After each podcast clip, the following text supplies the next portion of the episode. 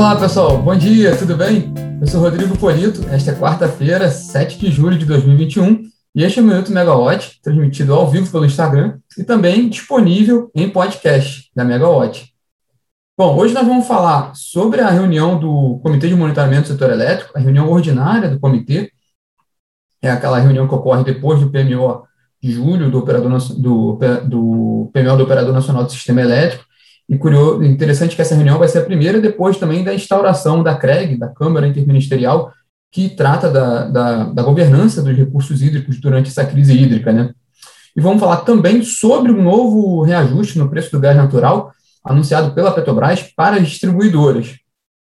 Bom, vamos lá, vamos começar pela, pela questão da, da CMSE, do CMSE, está marcada para amanhã desta quarta-feira agora, né, a reunião ordinária do CMSE, é, é a reunião que ocorre após a divulgação do, do Programa Mensal de Operação de julho do Operador Nacional do Sistema Elétrico, e é a primeira depois da instauração da CREG, da Câmara Interministerial, criada para centralizar e agilizar os esforços com, é, durante a crise hídrica. A CREG ela foi criada na, por meio daquela medida provisória 1055. Né?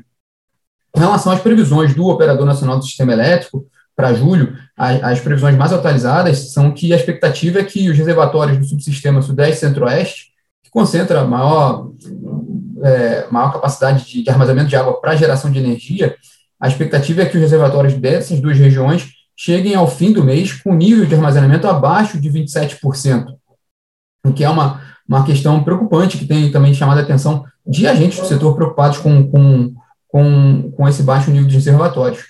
É, ainda com relação à reunião do CMSE, ontem a diretoria da ANEL aprovou a estruturação de uma campanha de conscientização sobre o uso sobre o consumo eficiente de energia é, e a elaboração desse, dessa campanha ela foi uma recomendação feita pelo CMSE em maio a ANEL elaborou, estruturou essa campanha e aprovou ontem. Esse material vai ser apresentado ao CMSE para que, que que vai ficar responsável pela decisão sobre a, a fonte de custeio de, dessa iniciativa. É, a sugestão da diretoria da ANEEL é aquela que foi até proposta pela ABRAD, pela Associação das Distribuidoras de Energia, que é utilizar recursos do diferimento parcial de repasses futuros das distribuidoras ao Programa Nacional de Conservação de Energia Elétrica, ao PROCEL, para financiar essa campanha de uso eficiente de energia.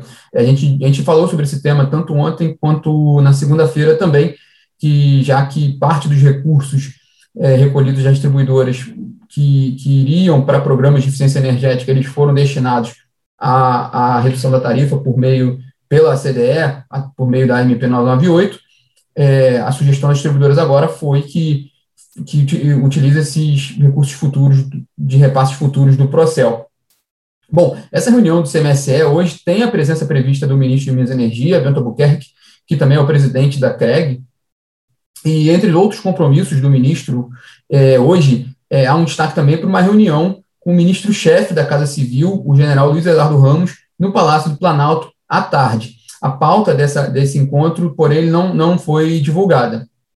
Bom, saindo um pouquinho da área de energia e indo para gás natural, após a, a, o anúncio essa semana já de reajuste dos preços da gasolina, do diesel e do GLP, foi a vez agora da Petrobras anunciar um, um reajuste nos preços de venda de gás natural para as distribuidoras. É um pouco diferente, né? Esse reajuste foi, foi, foi informado agora pela Petrobras, mas ele vai ser aplicado apenas em agosto, dentro da forma que existe mesmo no contrato de fornecimento de gás natural para as distribuidoras. Considerando essa fórmula de ela, que ela é vinculada ao preço do, do, do petróleo, o preço do gás fica vinculado à cotação do petróleo e à taxa de câmbio nos últimos três meses. Com isso, a expectativa é de um reajuste da ordem de 7%. É, esse reajuste é um pouco diferente daquele último que a gente teve, que foi bem, bem mais severo, foi da ordem de 39% em maio. Naquela ocasião, é, houve, houve, um, houve um, um fator extra que também foi ajustado a tarifa de transporte e havia um impacto grande do IGPM, que é o, o índice de inflação, que também é influenciado pelo dólar. E o dólar ali foi muito, foi um grande responsável por esse aumento. Dessa vez, agora, o grande vilão é o petróleo Brent, que, tem, que teve um forte aumento nesse trimestre de abril a junho, que a gente vem acompanhando aqui, a gente vem comentando sobre isso, né? E vale continuar atento sobre esse ponto do Brent, não só para os contratos de gás natural, mas para os preços dos combustíveis.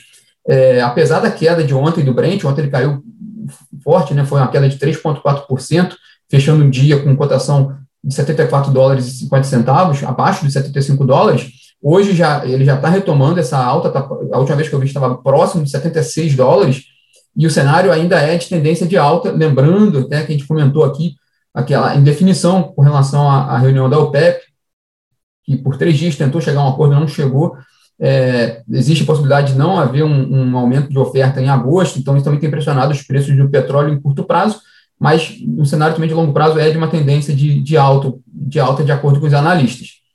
É, esse anúncio do, do reajuste do gás, como a gente mencionou, veio também após os, os, os anúncios de combustíveis, de preços de combustíveis e de GLP, e ainda sobre gás natural, vale a pena também, é, outra informação interessante, foi um recente relatório divulgado pela Agência Internacional de Energia sobre a recuperação do mercado global de gás natural.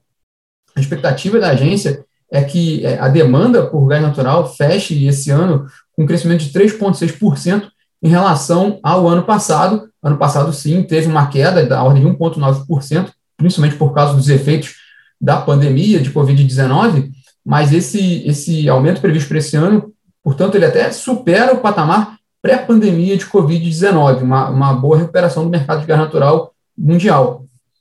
Para os próximos três anos, a Agência Internacional de Energia prevê um crescimento um pouco mais modesto, modesto da ordem de 1,7% ao ano entre 2022 e 2024.